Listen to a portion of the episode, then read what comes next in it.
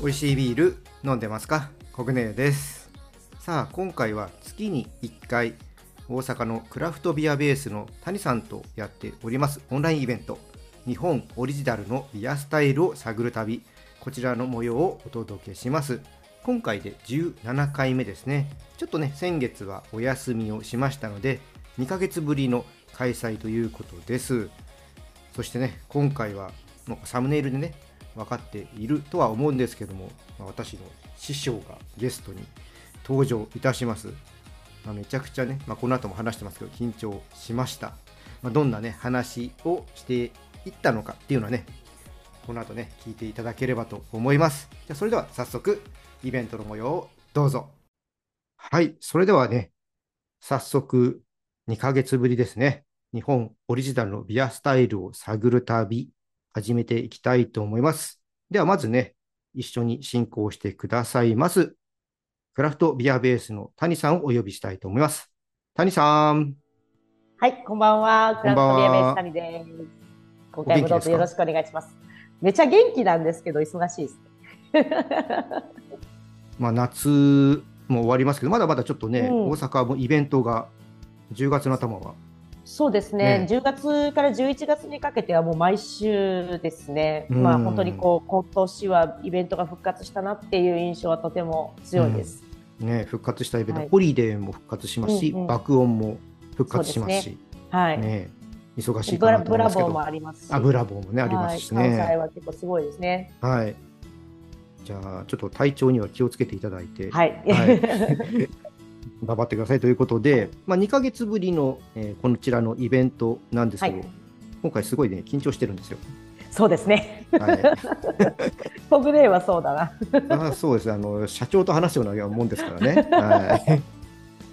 で、まあ、はい、今日本当にいろいろなお話が聞けると思うのでね、うん、まあ、ここで時間取ってしまってもいけないので、はい、早速じゃあお呼びさせていただきたいと思います。はい、今回は日本ビアジャーナリスト協会代表、そして与謝野ホップ生産者組合副組合長藤原博之さんです。よろしくお願いします。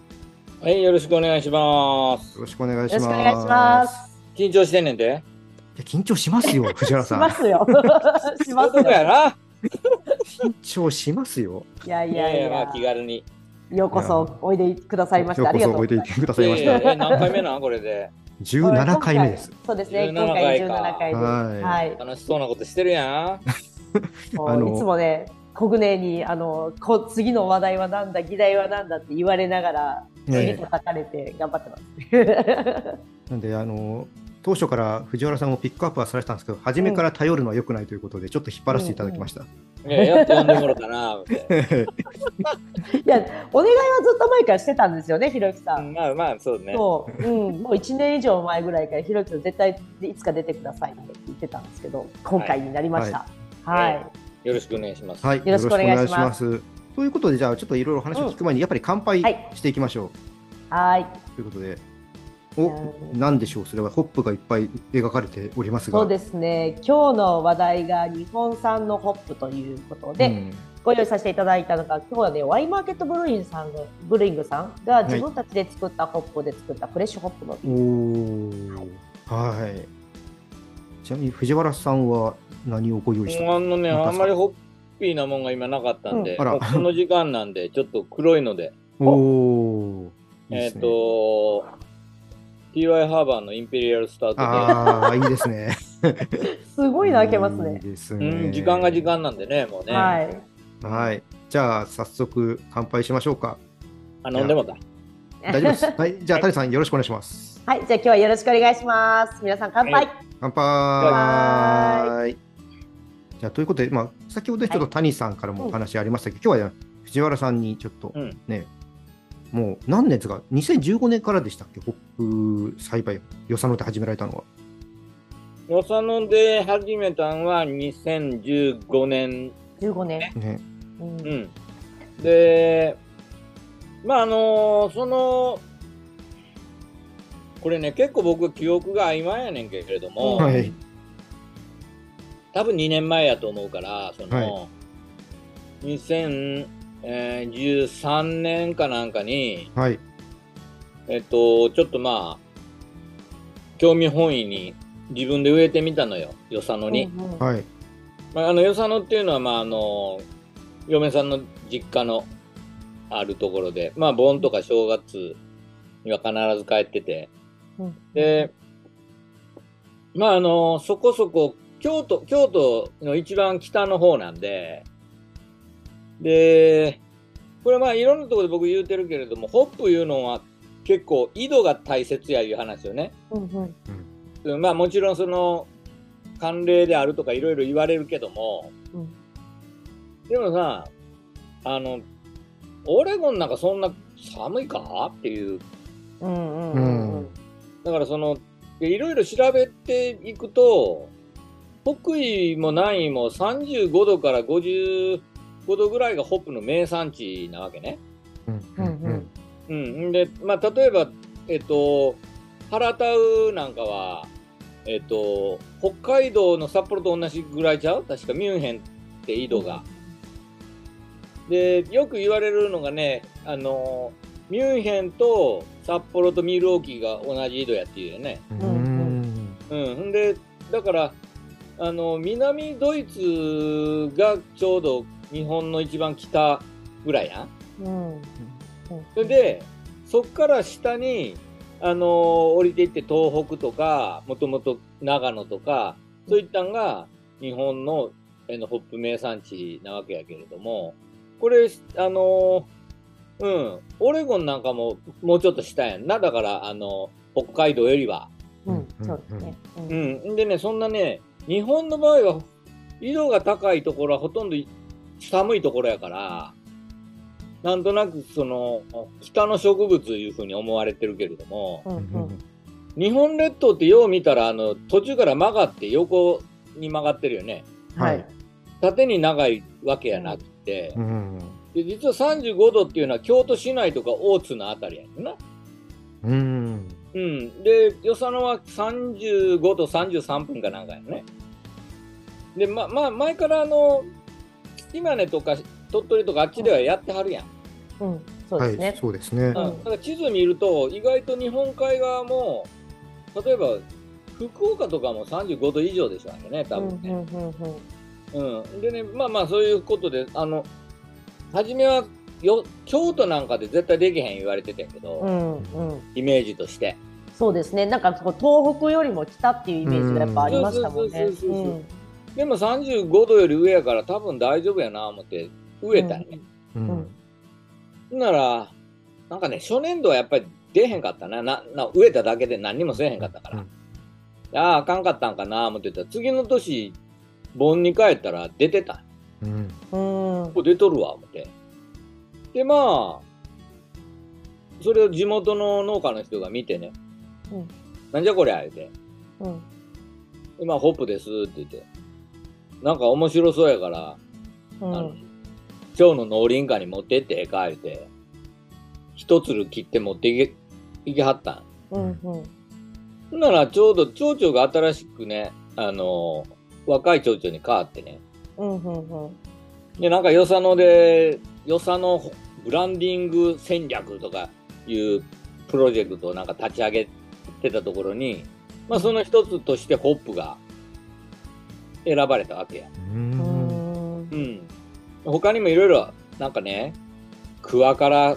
桑を植えて蚕を育てて絹を作るとかいろいろあったんやけど、まあ、確かに絹有名ですもんね。そうそうそうどっちかやったらそっちが有名やって、それをなんとかしたいって言うててんけど、まあ申し訳ないけど全然うまくいかへんかって、うんうん、でホップうんこれあれかも。だけって言ったら叱られるかもしれないけどまあうまいこと言ったから、うんうん、でまあそこで一番初めに、まあ、僕はまだ東京に住んでたからねその時ね、うんうんうん地元の農家の人らがやるに対して、例えば具体的にどういった苗をどこから買ってくるとかね。うん。うん、で、まあ、できたものをどこへ売るとかね。まあ、そういうことを、とか、あと、技術的なことをね、その、まあ、例えば遠野とか富良野とかに、気に入ってね、それをまああの伝達するという係をやってたのね。うん、でそこでまあ与謝野ホップというところに関わっていったのが2015年ですわ。なるほど。うん。今なんか結構あのまあまあこのままちょっと僕ね、うん、ホップの話していく？うん、なんで今日は改めてあの、うん、このね、まあ、藤原さんも言ったから、もうちょっと10年になる、この与謝野のホップ、えー、やっていって、まあ、今、いろんなところで日本のホップ育てられてるじゃないですか。うんうんうん、まあ、この日本産のホップが、うん、まあ、日本オリジナルのビアスタイルになるのか、そういう可能性があるのかっていうのをちょっと藤原さんに今日はちょっと聞いていって、そこから話をどんどん掘り下げていこうかなと思ってるんですけど、どうですか？なり得そうですか？いや、逆にどう思うの、君らは。いうか、僕はそう信じてなやってられん。うん。うん。うん。いや、そう思ってるからやってるわけで、うん、うん、そうやなかったら、と思ってやり、やってるわけなんでね。うんうん、あとは逆に、まあ、それがみんなが使ってくれて、使ってくれて新しくやってくれるかいうのはね、うん、あの、僕がいくら言うたって老けど踊らずじゃ仕方がないから、僕はそら申し訳ない。そんな言い方したらちょっと元も子もないかもしらんけど、うん、できると思ってやってるわけで、うん。うん、できへんにやったらこんなんやってたって、しゃあないなぐらいに思ってるよ。うん。ありがとうございます。私もなんかその2015年から多分藤原さんがずっとこのよさのホップに関わってるのを見させていただいている中で、うん。うん、すごい苦労されてることもたくさん、うん、まあまあももともとお伺いもしてい,、ながら、今私もやっぱその生産者というか、まあ、ホップ生産じゃなくてビールの方の生産者となって、でまあ、ちょっといろいろとまあこうやってあの日本でどうやってまあクラフトビールが根付いていくのかっていうことも考える立場にもなってきた中で、まあ、本当に今日、まあ、一回ちょっと本当にこうあのフラットにっていうんじゃないですけどしっかりと藤原さんの話が聞きたいなと思って、今回ちょっとお呼びしたっていうのがあるんですね。うん。うん、で、まあ、もちろんなんかその藤原さんがずっとあの日本に日本のホップでビールを作る日本にその生産日本でできるものを日本で作るっていうところがテーマになってきてると思うんですけどでこのもう少しで10年になってくる中で、うん、あの今ひなんかどういうふうに見られてるのかなっていうのと、私の中では結構やっぱ面白くなってきたなとは思ってるんですね。あの始めた時よりも日本産ホップってすごくやっぱ注目されるようにもなってきて、うん、その日本産ホップの中でも日本のうん、あのアイデンティティをもう日本で作られたホップっていうものと、あとやっぱ外来で日本で育っているホップっていうのがあって、このどっちがどうなんだろうっていうところもなんかお伺いしていきたいなっていうのは思ってて。了解了解。あのね、まずね、一番初めに、その日本らしいというか、日本発祥のビアスタイルをね、うん、やっぱり作りたいなっていう思いはね、うん、すごくあるのよね。でね、それがなんでじゃあそう思うようになったかっていうのはね、それ多分愛ちゃんわかると思うねんけれどもその海外のそのブリュワーとか特にそのジャッジやな、うん、うん、あのやっぱりコンペティションに行って向こうのジャッジと話をするとね、うん。うん、まあそのまあジャッジのほとんどがまあブリュワーであって、その他はまあえっ、ー、とサプライヤーやったり、まあ、僕らみたいなあのいわゆる書き手やねライターっていうか、ビアライターっていうか、メディアの人間やね、でそういった人たちと話するとねやはりその日本のビールは良くなってきていると。うん、ん。ただその向こうも意地悪言ってるんやなくてでさヒロ日本オリジンっていうか日本のこのまあ表現というかね、うん、ビールにおける提案とかそういうふうなんはどういったもんって聞かれても、うん、残念ながらほとんど答えられへんよな。うん、いやよくわかります。うん。うん。愛ちゃんやったらわかると思うわ。それはね。うん。だから結局お上手になったけどもまあ言うたら悪いけどもともとドイツとかチェコとか、イギリスとか、ベルギーとか、アメリカとかの、うん、ビールをうまいこと作りはるよねっていう、そういう次元でしかないわけや。うん。うん、で、残念ながら、うん、ここで、例えばね、もしね、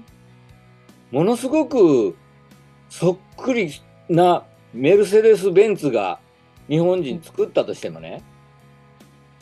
そらベンツ買うやろってことになれへんかっていうことっすよ。うん。で、やっぱり日本のその車がコンパクトカーを作ってそれでやっぱり世界にねだん出ていってまあ今トヨタなんかもね頑張ってるようなことを考えるとやっぱり日本オリジン作らなあかんなとちょっと思ってたわけね。でまあただ歴史も違うしなというのをちょっと思っててんけど、うん、結構他作っとるやんっていう気せえへん。メキシコとかイタリアとか、はい、まあオセアニアとか、うん、うん、そう思ったらでよう考えたらアメリカン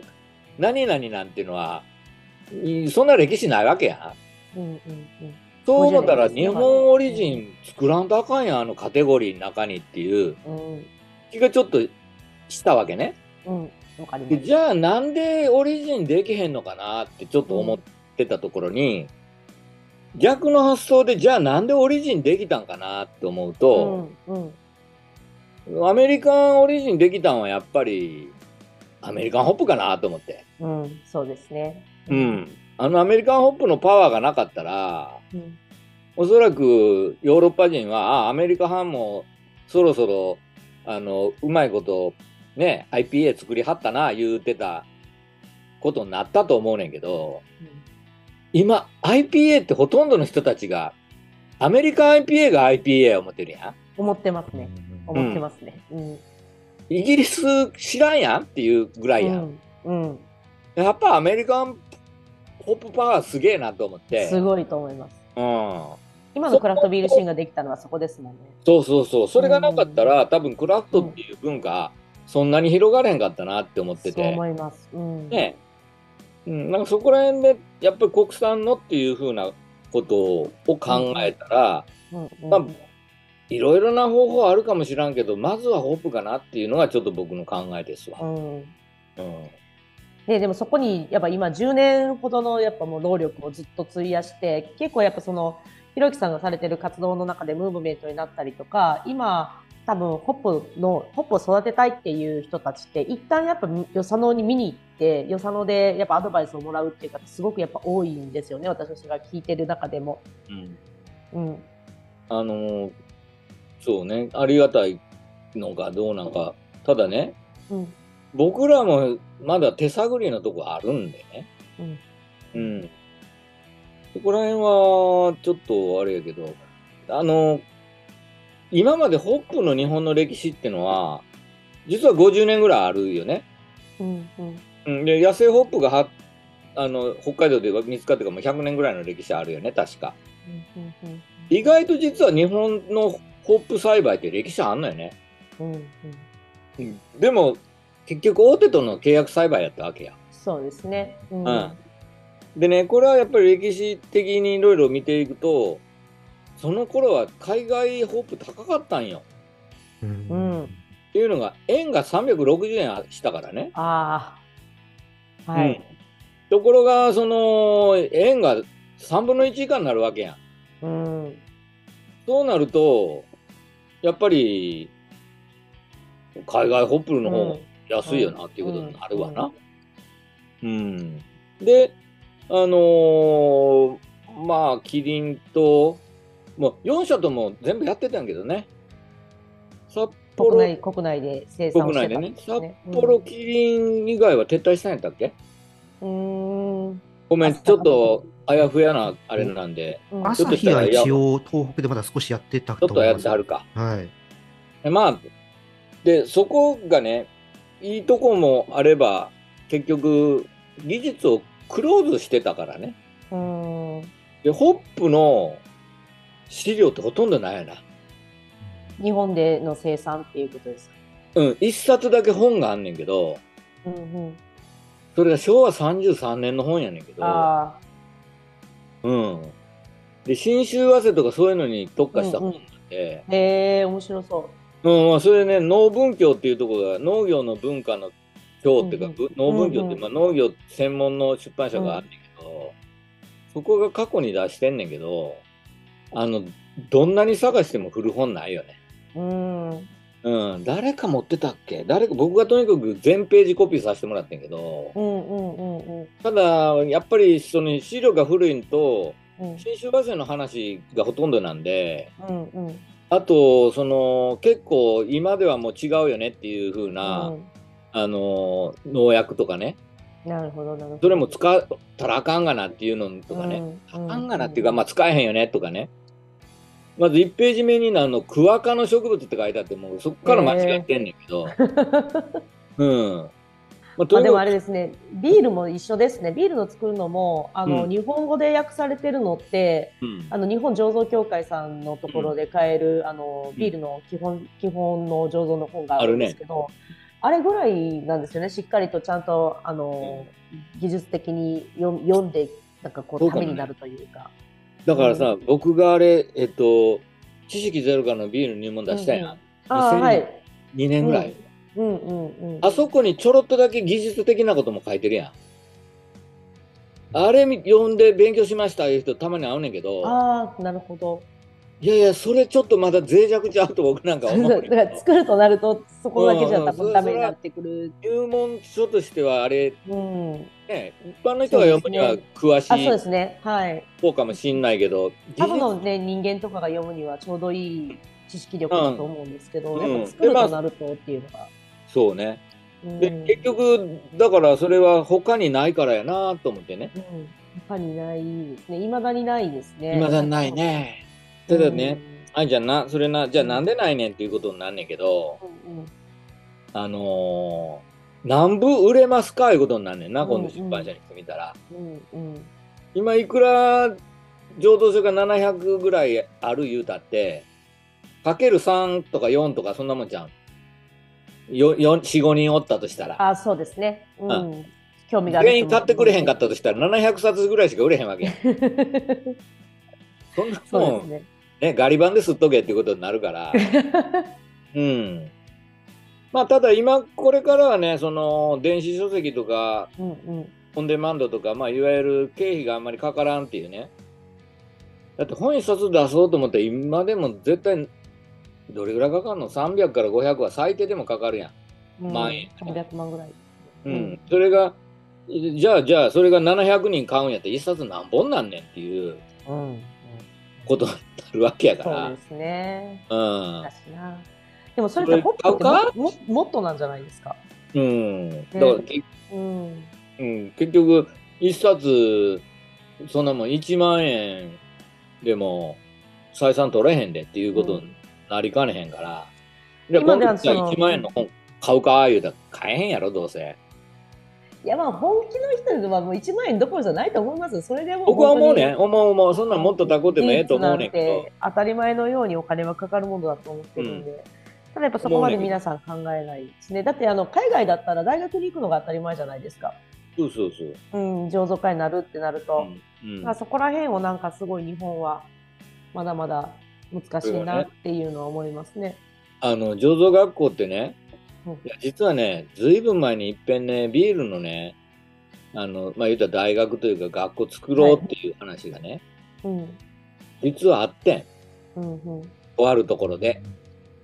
ところが、認められへんかったんが、なんでかって言ったら、そこの学生が卒業してどこ行くねんっていう話になった。うん。うん、でね、それがまた、あれは結局、日本にホームブリューが認められてないからね。うんうん、結局、外、違法な醸造家を垂れ流す学校になるんちゃうかっていう話になったわけよ。へまあでもそりゃそうやろ。だっていまだに当時が200箇所ぐらいしかなかったとすると、うんうん、毎年卒業生が就職せえへんわけやん。うん。うん。で、まあ、かろうじて、うん、あのー、いろんなところに、例えば農農大の醸造学部とかね、うんうん、専門学校のそのバイオとかやってるとことかね、そういうところでいろいろ勉強する方法あんねんけれども、今度、一つハードルになったんが、あの、大学受験って18歳でするやん。うん、ところがこれ、お酒飲まれへん年齢なんです。はい。はい、で、まず、特にそれで日本人は、うん、あのアルコールダメな人結構多いやん。そうですね。うん。うん、まあ人種的なところですね。そうそうそうそう。うん、18歳の時に進路を選ぶ時に自分が飲まれへんかもしらんもんを作る可能性はおかしいやんってことになるのよね。わかりますわかります。ね、で短大と専門学校に至っては卒業するまで飲まれへんやんってことになるねんな。いやほんまそうやねんで。そうですね。うん。わ、かります。大学とかでも18 20歳になるまで結局自分の作ったもののあの、要は死因が、基本的にはしたあかんねんな。うん。うん、ならちょっと、うん。まあ、どうやって酒業界に働くねっていうか、ね、どうやって酒業界で働くねっていう。そう、だからせあの、学校として成立せえへんねんな。うんうんうん、東京農大の醸造学部ってやっぱりその酒屋の息子とかねもともとそのファーメンテーションのあの家系の人たちが入る場所って言われてますよね。あそこはもうほぼ8割から9割が日本酒の酒蔵のね、御曹司とご令嬢だから、うん、あれ確かそうやって作った学部やからねもともと。まあ確かにそれはまあ守らないといけないものっていうのはもちろんあるしっていうのがありますもんね。ちょうどなんかうちでそれこそですけどうちの娘があの今高校1年生なんですけど、うん、あのあの小さい小さかった。ひろゆきさんのところにも何度か連れて行ったことがあると思うんですけど、うん、あ子供の成長は早いなそうですね。彼女にじゃあビール業界入るかって言ったらいや私まだ飲んで飲んでないからそれは私今決めれませんっていう話をしててそうだねっていう話をちょうどしてたところですね。うん、でまあね、そうやってでもあのどっかでやっぱこう学べる場所っていうのが必要で、まあ、それが一個やっぱその実地っていう形になってるんだろうなっていうのが、まあ、そのひろゆきさんのところに人が聞きに行ったりだったりとか、まあ、自分たちも今教える教えないっていうなんかねあの見に来ていいですかっていうことがたくさんやっぱりブルワリーもあるので、うん、なんかそういう方をどう受け入れていくかっていうことも考えないといけないんだろうなっていうのはやっぱ思うんですけど今なんかその、えっと、聞きに来られる方々ってどういうふうな設計をしていきたいからホップを作りたいとかって思ってられる方が多いんですか？あのねそれすごいねあの、うん、質問やと思うんやけどうん、っていうのが僕は基本的に来た人には、うん、どちらかというと、うん、やめといた方がええんちゃうっていうスタンスから話はしてんねん。であのー、なんかね、うん、まずね、なんあのびっくりするような人も来るわけ。でどういうことかというと何にも考えてないような人、うんうん、なんか老後田舎でホップでも作ったら楽しいかなっていう人、うん、とか老後でもないわ。なんか田舎に移住してみたいな人ね。うん。うん、で大体そういう人はあの具体的な初期投資の話したらもうびっくりしてやめはるわ。うん、うん、でなんとかでもなんか do it yourself みたいなんで安上がりませんかみたいなことを言い張るけど、うん、僕は申し訳ないけどそういう人はもうやめてもろた方がお互い幸せかなと思って、であと次はねなんか休耕地があるから、うんうん、土地が余ってるから、うん、結構ね行政の人とかも本気で来るね。うんうん、でもそれできてどこに売りますのんっていう話ね。うん。うん。でね、あとはね、地元のブリュワリーが作ってくれ言うんでやろうと思ってるんですっていうね。うんうん、でその地元のブリュワリー年間どれぐらい買ってくれる約束してんのって言ったらそれは分かりませんって言うねんか。うんうん、結構もしかわいそうやなと思うわけ。うん。うん、地元のブリュワリー気軽にいいよないう感じで。うん、うん、なんか地元のブリュワリーみんな気軽に思ってへんかっていう。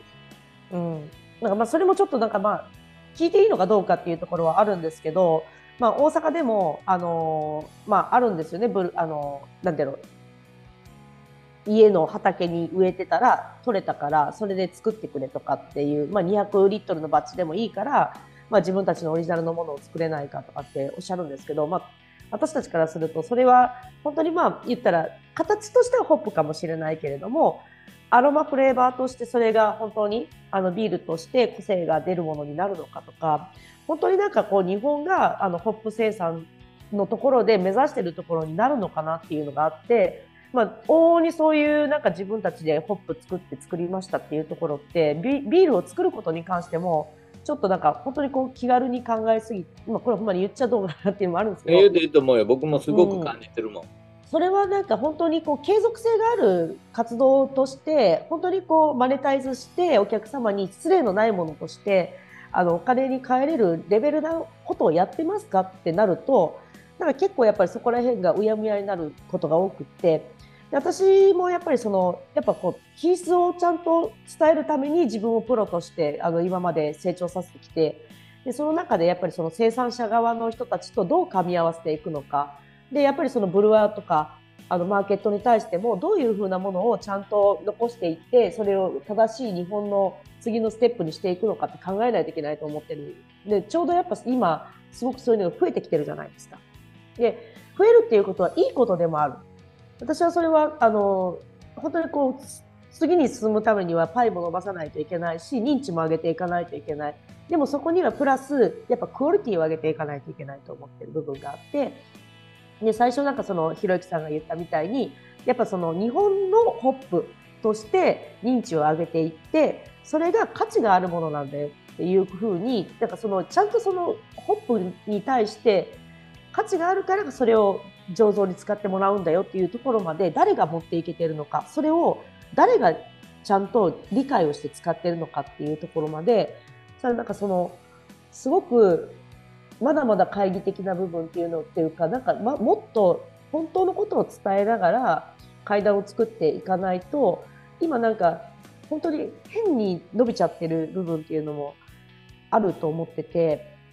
やっぱそのフレッシュホップを作りましたとかって今の時期やっぱすごく多いんですけれども、うん、なんかそれに対してなんかあのやっぱりこう、まあ、ビール作る方もそうなんですよ。今ブームだってなってるけれども実際その本当に作作るっていうことを理解して本当に美味しいものを作れてるかっていうところとあのまた全然違うその地域のためにやってるんですとか本当になんか脱サラして鍋で作っててあの味知らないっていうかフレーバーも知らない人たちが作ってるっていうのとなんかすごいそこが今はちょっとごちゃってなりすぎてて一旦どっかでやっぱ精査をしていく時がやってくるしそのために本当にこう綺麗な道っていうのを作っていくために私たちプロが活躍しないといけないっていうのはすごく今思っってるんですね。でそれを多分ひろきさんもホップ側からやっていこうってすごい努力をされててだからあのホップを作るっていうこと自体の中でやっぱその日本で何を根付かせてどういうふうにステップを作ってやっぱそれをどう知ってもらいたいのかっていうことをやっぱはっきりと言葉にしていくことってでもはばかれることもたくさんやっぱあるとは思うんですけどめちゃめちゃ大事なんじゃないかなっていうのは思うんですね。おっしゃる通りやで、本当、うん、あの、うん、まさにね、あの、まあ僕、あるブリューアーから聞いたけど、まさに同じ、あの、地元で取れたからって持ってきて、作ってくれって言って、うん、こんなもん、ホップの形した雑草やいて、突き返したいて、言うけど、それは突き返す力があったりとか、うんうん。見極めがあるブリューアーやからできることで、うん、もう今愛ちゃんが言うたように本物のホップ知らんブリュワーが使うとかね、うん、その味気もできへんようなやつが作るとかね、うん、あとしがらみで使わざるを得ないみたいなところとかもあるんよ。地産地消です。で行政と新聞社来ましたいう感じね、もうなんか初めからもうお膳立てされてて断りづらいがなみたいな、でまあ結果的になんとかごまかして作るんか変なビールができるんか、うん、うん、おまじないのように地元のホップちょろっと入れてあとは海外のホップで味整えるんか。んでまあ地元ホップ使用ビールできました、うん、万歳みたいなね。そうですね。まさにこの前それを飲みました、うん、なんかあ綺麗にその銘柄の名前が出てるなと思ってあこれすごい出てますねっていうどのぐらい使ったんですかって言ったらあのビタリングにしかフレッシュホップ使ってなくて結果なんかアロマとドライホップはもうペレットでやってます。えそれ何の意味があるんですかっていう。まあそうなっちゃいますよねっていう感じ。でなんかその作る側もこれも私たちも何回かこうひろゆきさんのところのホップを使わせていただいて思ったところがあるんですけどやっぱそのウェットホップだったりとかってなんかその量を調整しないとだからその買う自分たちがいつも使ってる量ではないぐらいのものを使わないとやっぱりね、あの目目方ですよね。目方が多いので、うん、なんかそのそこら辺もちゃんと理解した上で本当になんかビールを作るっていうことに生かしてもらえればそのいろんな品種の良さっていうのはもっと出てくるんじゃないかなっていうのは思うし前あの、まあ、私たちがクラフトビアベースでやってるドルイングラボでやった時は与謝野のホップとアメリカの焼き間のホップを一緒の一緒のタイミングで使ってで同量の味が出るようにあの、まあ、与謝野のものをちょっと多めに使ってってやった時にすごくやっぱそのなんだろう変わりがないぐらい美味しかったっていうのがあって私はそれから日本のホップ自体もあの品質が悪いわけでは全然ないっていうのは思ってはいて。なんかその中ででも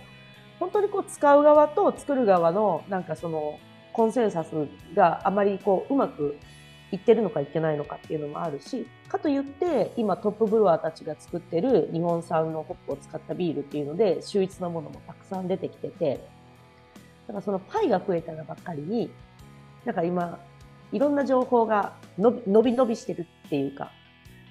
っていうのもあるけれども、まあ、確実にでもこの10年費やしてきた中で伸びてるとは思ってて私もクラフトビアベースを始めて12年になるんですけど同じようにブルーイングスキルもみんな伸びてきてるしビールに対しての認識もやっぱり広がってきてるっていうのは事実でやっぱ次のステップをちゃんと見ていく中でやっぱあのひろゆきさんが次日本のホップはこうしていきたいんだよこうなるんだよっていうこともまた聞いていきたいと思ってますし。そうね。まあだからあのー、一つはあのーさっきから言うてるようにその栽培箇所とか、うんうんうん、言うたらまあ量を増えるのを喜んでるフェーズは終わったかなと僕は思ってるわけ。でまあ、うん、本当ビールの話もそうやったけど質やんな。うん、質ですね。うん。でただ、うん、これはまあ今後のことになっちゃうかもしれないけど、うんうん今話にあったように僕らもいろいろやらなあかんことがあってね、うん、まあ、まずは価格がね、うん、たくさんの量使わなあかんと価格が高なるとかね、うん、でもね作ってる側から言うと、うん、まあ、うちキロ4000円で売ってるやん。とてもやないけどその値段じゃやってかれへんな、そうですね。うん。あのどっちもどっちもですよね。使う側もその作る側もですよね、うん、うん、たださホップが倍になってビールはいくらぐらい上がるの？そのビールが倍になるわけではない。だって使う、うん、モルトが倍になったら確かにやばい。ビールの値段もかなり上がざるを得ない。んちゃう量から考えたそうでも。何をしてホップを使うかとかにもよるんですよね。やっぱそのホップのキャラクターを出そうと思ったらやっぱそれなりの量を使わないといけないんで、うん、そこでやっぱりあの、まあ、いわゆるウェットホップ、まあ、フレッシュホップの状態になると水分量の関係でやっぱその56倍は3倍以上。3から5倍ぐらい。いる、うんっていうのを考えて使わないといけないとなるとやっぱりそれあのキロ単キロ単価とかとしてはあの同じぐらい、まあ、言ったらトップトップホップと同じとしてもそのペレタダイズしているものかそうかじゃないってそれでそこのこうやって水分量でやっぱ3倍になるっていうのはやっぱ覚悟してうちらも使うっていうのがあるし、うん、でもまあその農家さんとの中でどうどうこう精査できるかとかその、まあ、例えば日本産の原材料を使った時のまあ言ったら減税処置とかそういうのがあるのかとかいろんなことがまあ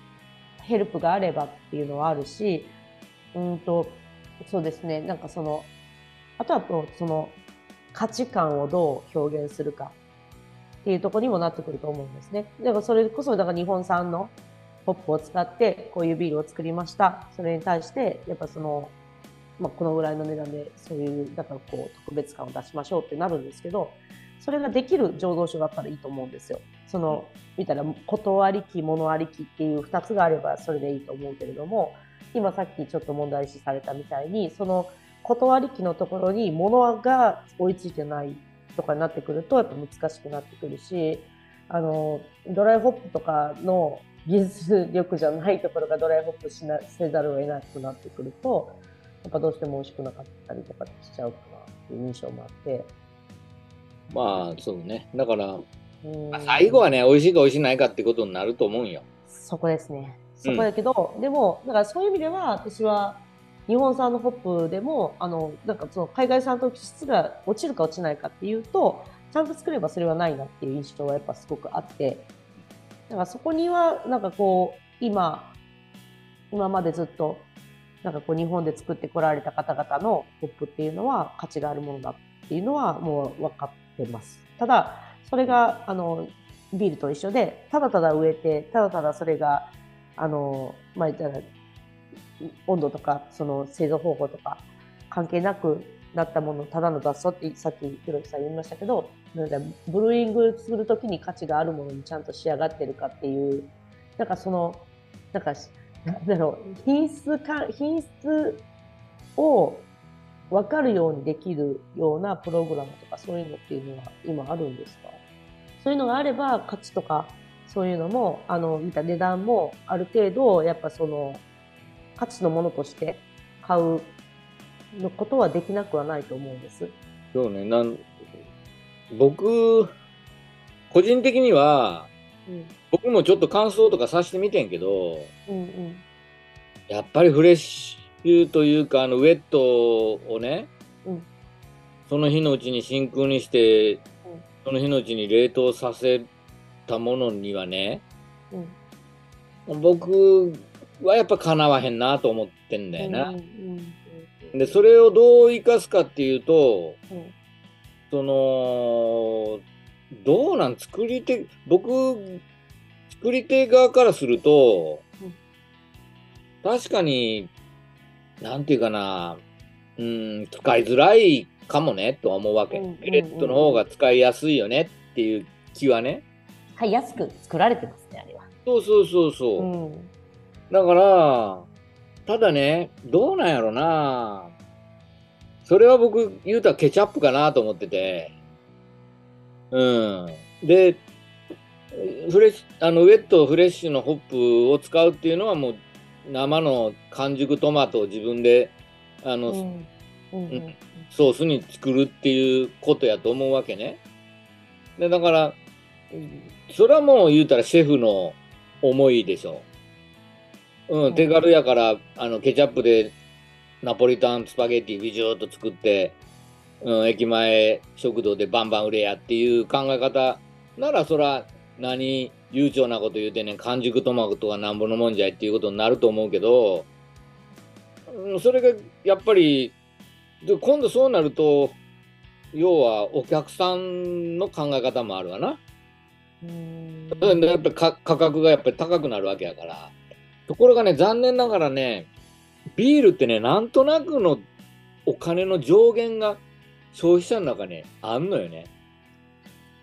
うん。ウイスキー、ワイン、日本酒、焼酎、何でもそうやけど、すごい高いもんがあっても、あ、そら、そういうのがあるよねっていうことになんねんけど、ビールだけは、なぜか、どっかになんか、これはかなり飲み込んで、飲み続けてたり、マニアやと自分で称する人らでも、どっかに頭打つ価格の上限があんだよな。うん、なんでやろうね、でもそれは。うん。うんにしてもやっぱり今アメリカから来るビールでワンパイント2000円とかっていうのはあってそれに対してやっぱお金を払う人たちっていうのはいるんですけれどもそのワンパイント2000円のものを出す時にはやっぱりそれなりのクオリティのものとやっぱそこには信頼度があるっていうのがあってじゃその今のあの日本のフレホップを使うことに関して言うとそこのなんか品質のところっていうのがあのちょっと曖昧な部分というのがたくさんいたり市場に出回っているものに対してあるかなっていうのがあってでホップってやっぱりあのすごく難しいのが酸化することがすごく難しいっていうのがあってその使える時の状態っていうのがすごくいろいろあるっていうのとさっきのトマトでフレッシュトマトで例えた場合にすんげえ酸味の強い甘みのないうまみのないいわゆるカスカスの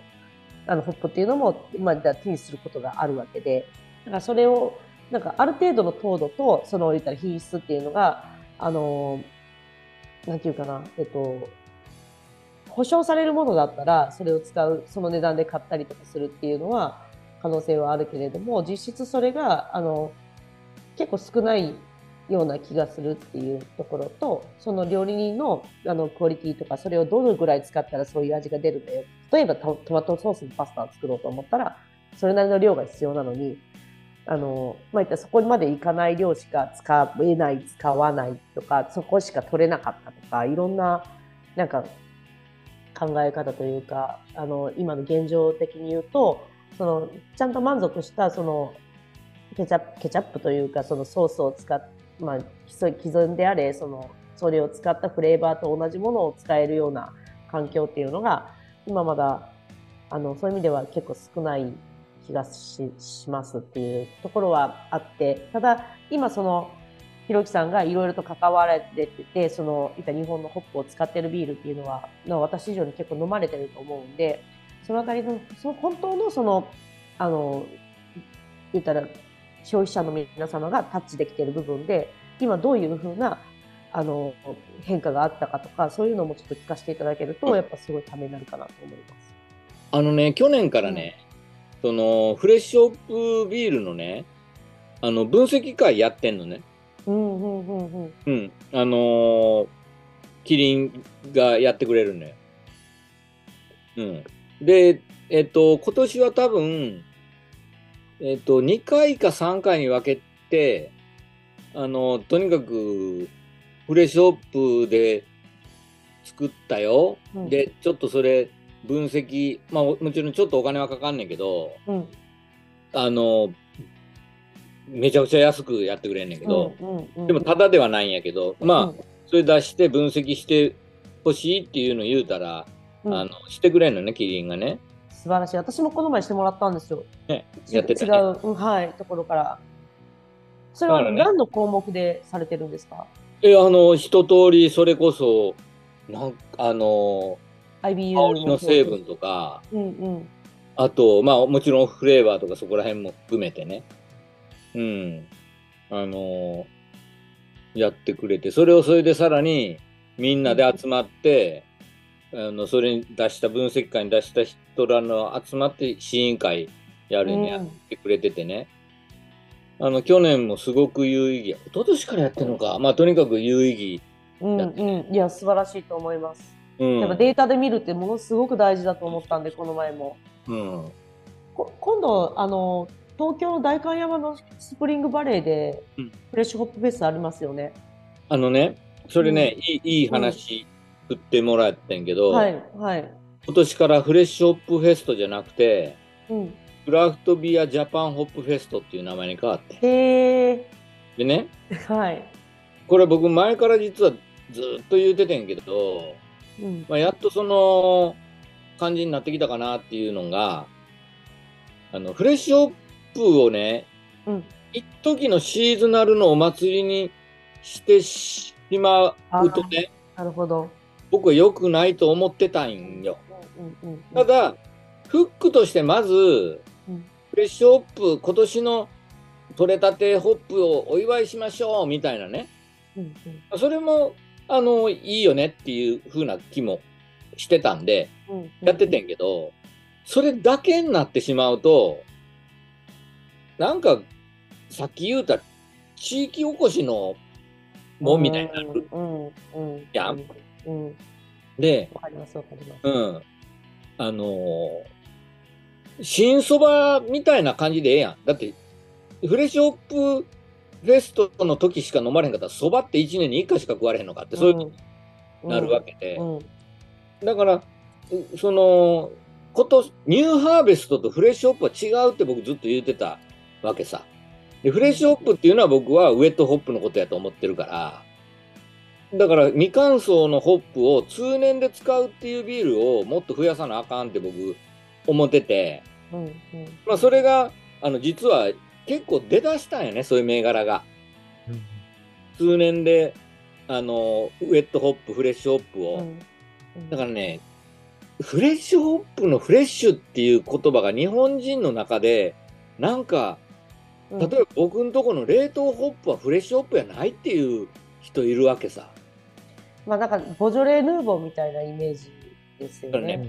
実はね、ボジョレ・ヌーボーってね、うん、成功のようで大失敗の企画な そうっていうのがね、まあ、ボジョレ地方のワインはずっとありますからね。そう、あのね、有名なソムリエに聞いた話やねんけど、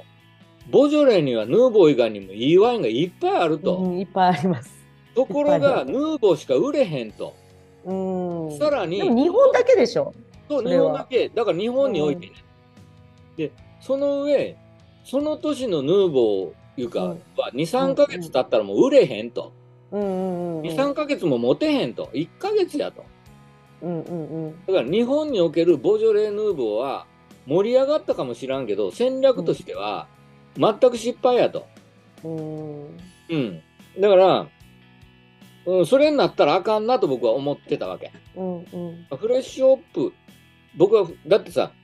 愛ちゃん知ってると思うけど、カテゴリーにはフレッシュホップは、ウェットホップって書いてあるやん。書いてます。うん。うん、だから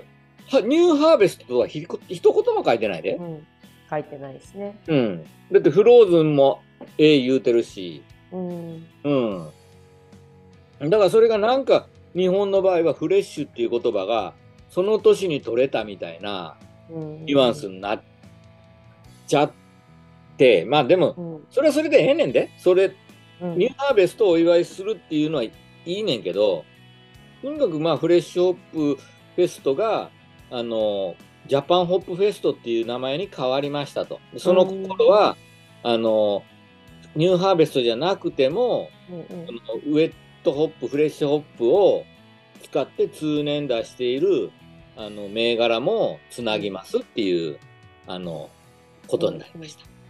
うん、なるほど。なんかその今北海道とかその東北とかっていうのでそれこそやっぱりそのホップ農家さんがやってる活動っていうのはフレッシュホップだけじゃなくてちゃんとなんかこう通年通してあのいわゆる農家として成り立つように作ろうっていう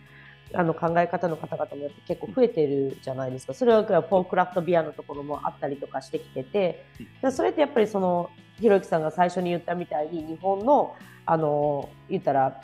あのビアスタイルとして成り立つためにはやっぱりそういうなんかそのハーベストのホップハーベストの部分だけじゃなくてやっぱ通年通してやっぱそのキャラクターを生かせるようなあの、ね、仕上げにしていかないとまずそういうなんかあのビアスタイルとしては多分確立しないだろうと思ってるしいわゆる関わるその農家さんがちゃんとやっぱそれで成り立つようにやっていかないとダメだとも思ってる部分があってでなんかそのそのハーベストでいいっていうところが多いんですよね。今関わってる特に小さいブルーイングだったりとかその地域で町おこしで、まあ、言ったら子どもたちと一緒に町の人たちでホップを育ててそれを集めてそれを使いましょうっていう言ったらことこと主義の人たちってもうそれだけでなんかその地域の地域の活動としてやってるみたいな感じになっててだからそれでいいんだろうかっていう、まあ、その人たちがハッピーだったらいいよっていうのもあるけれどもそれってイコールいい商材いい商品ですかっていうと結構かけ離れてる部分があるんじゃないかなっていうのは思うけれども私たちがやっていかないといけないことと、まあ、そのそこの考え方っていうのを分けることっていうのは可能なんですか？それとも難しいことなんですかね？あのなんでね、うん、そのホップに限らずね、うん、地域を盛り上げたりコミュニティをつけ作るのにねビールを作ろうとするかねっていう、うん、もっと簡単なもんいっぱいあるやん。と思うんですけどなんかあの相談に来られる方で結構やっぱそのなんだろうえっと雇用支援をしてる人たちとか、まあ、身体障害者をの場所を働ける場所を作りたいとかいろんな方がいらっしゃってなんかできるだろうと思われてるっていうのがあって、えそれどうやってあのどういう規模で関わっていただきながらその本当にこうその瞬時のその刹那のことではなくてちゃんとコンスタントにそういう活動ができるんですかっていうところまでなんかもう考えられてないっていうかもうびっくりしたのはなんかそのクッキーを作ってももう今は売れないからビールを作ろうと思うんです。何何を作っても売れへんククッキーを作っても売れない。あのなんていうんですか身体障害者の方々の支援としてあのビールを作りたいんですっていう会社がうち3社ぐらい来られたんですけどでも彼らがもう本当にそのあのクッキー作っても売れないからビール作ろうと思うんですってもう本当に簡単に言われるんですよ。クッキーの方が簡単やん。やしそのいった関わってる方々がやっぱり負担が少なくてちゃんとなんかその本当にしっかりとあのプロモーションさえすればマネタライズもできるだろうって思うんですけどなぜビールなんだろうって思うとなんかビールだったら売れると思うんですって言われて。ビールの方が作るの難しいし難しいどころじゃないとねえかもそんなようないし。うん。だからさちょっと話ずれるかもしれんけど地元のなんか出荷できない果物をねビールにとか言うやんはい、うんジュースにして売ったらええやん。うん、と思います。何もそんなややこしい発酵させんでも、うん、潰して売ったらええやんって思うねんけど、うん、なんか最近ビールに従うよね、みんな。ビールに従いますね。うん、なんやろな。フルーツビールなんかもう一番難しいやん。ジュース作れって言って。いやし、やっぱりその初期投資をちゃんとかかることを、なんかその、地域のそのなんだろうえっと言ったら町おこしのための支援金みたいなのでそれが整う整うからっていうのはよく耳にはしますけどじゃあ誰が作るんですか？どうやってその品質を管理するのですかっていうところがで誰が税務署申告をするんですかっていう本当はなんかすごく手間であの大変な作業なんですけどあまり言い過ぎるとなんかこう広まらないから嫌だなっていうのも思うんですけどすごくこう難しい業界なんだよ実はっていうことはあるのと同じように私もホップもすごくやっぱ簡単な、簡単な農業ではないっていうのは本当にこう与謝野の作業を一緒に見させていただいてる中で結構それを感じる部分があってなんかその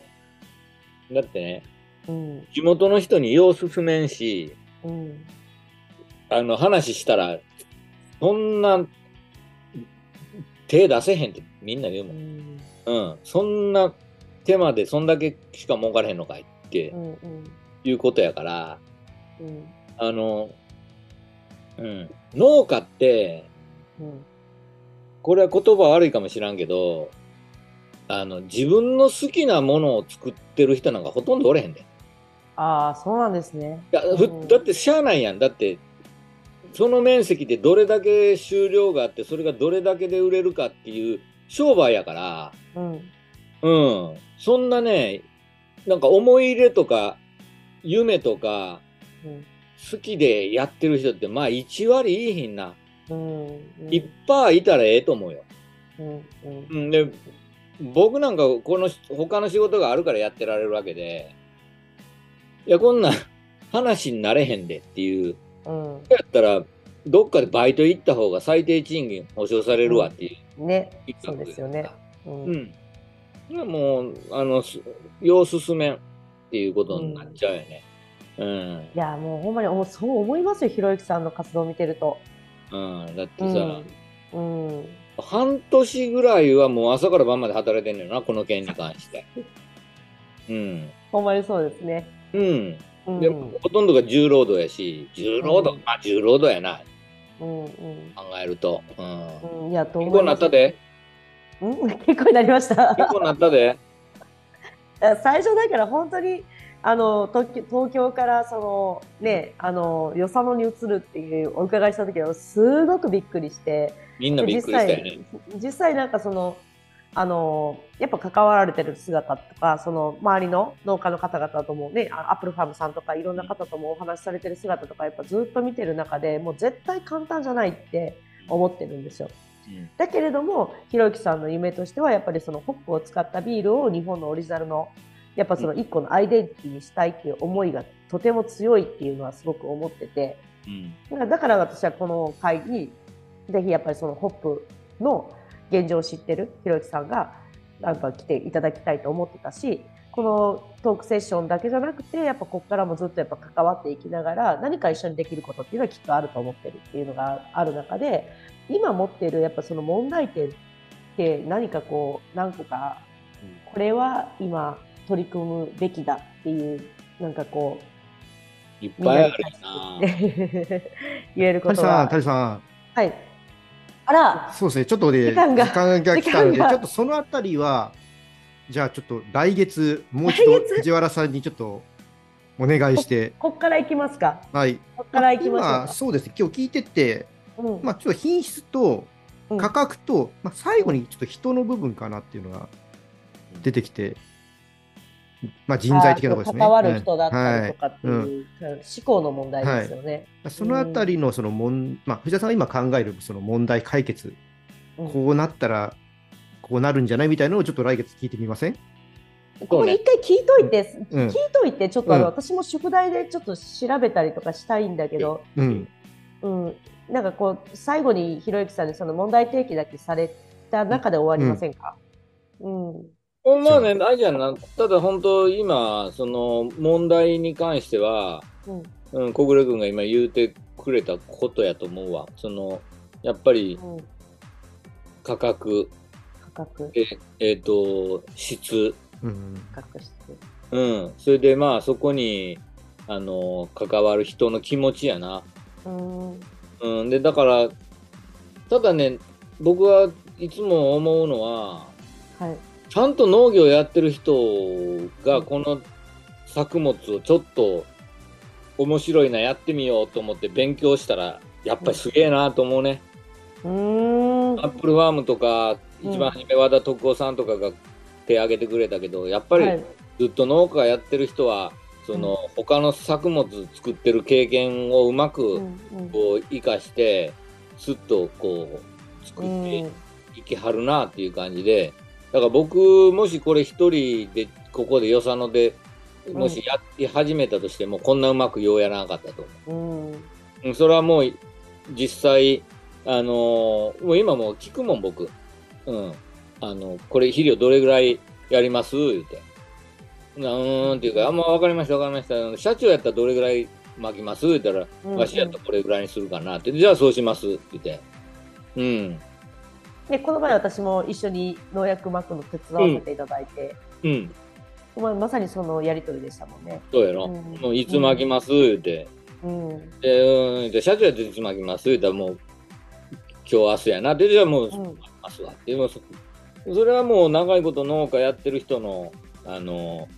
経験値で、それを生かしてホップという新しい作物でもやりはんねんな。すげえなと思ってね。うん、うん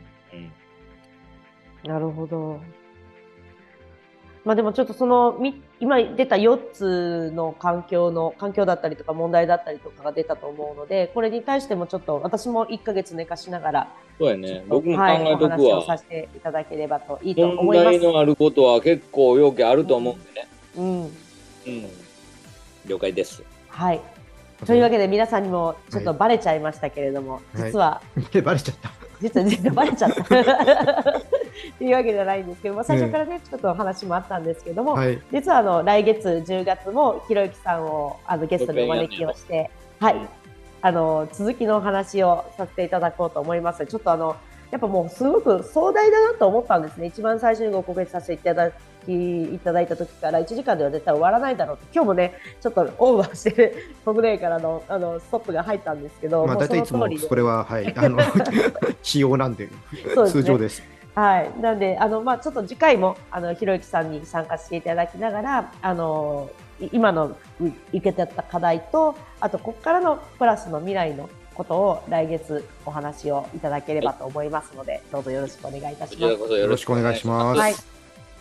はい、えっ、ー、と日にちは決まったんでしょうか。はい。9月えっ、ー、と10月の26日同じまあちょうど1か月後なんですけど曜日が変わりまして木曜日かな？はい。はい。の同じ時間で皆さんとお会いできればと思いますので、どうぞよろしくお願いいたします。はい。ということで、はい、うん、あのすごく、ね、聞いててあの楽しかったですし、なんか次またどういうあ、ね、未来の話が聞けるのか楽しみですね。はい。はい。またじゃあ来月も藤原さんよろしくお願いします。はい、よろしくお願いします。はい。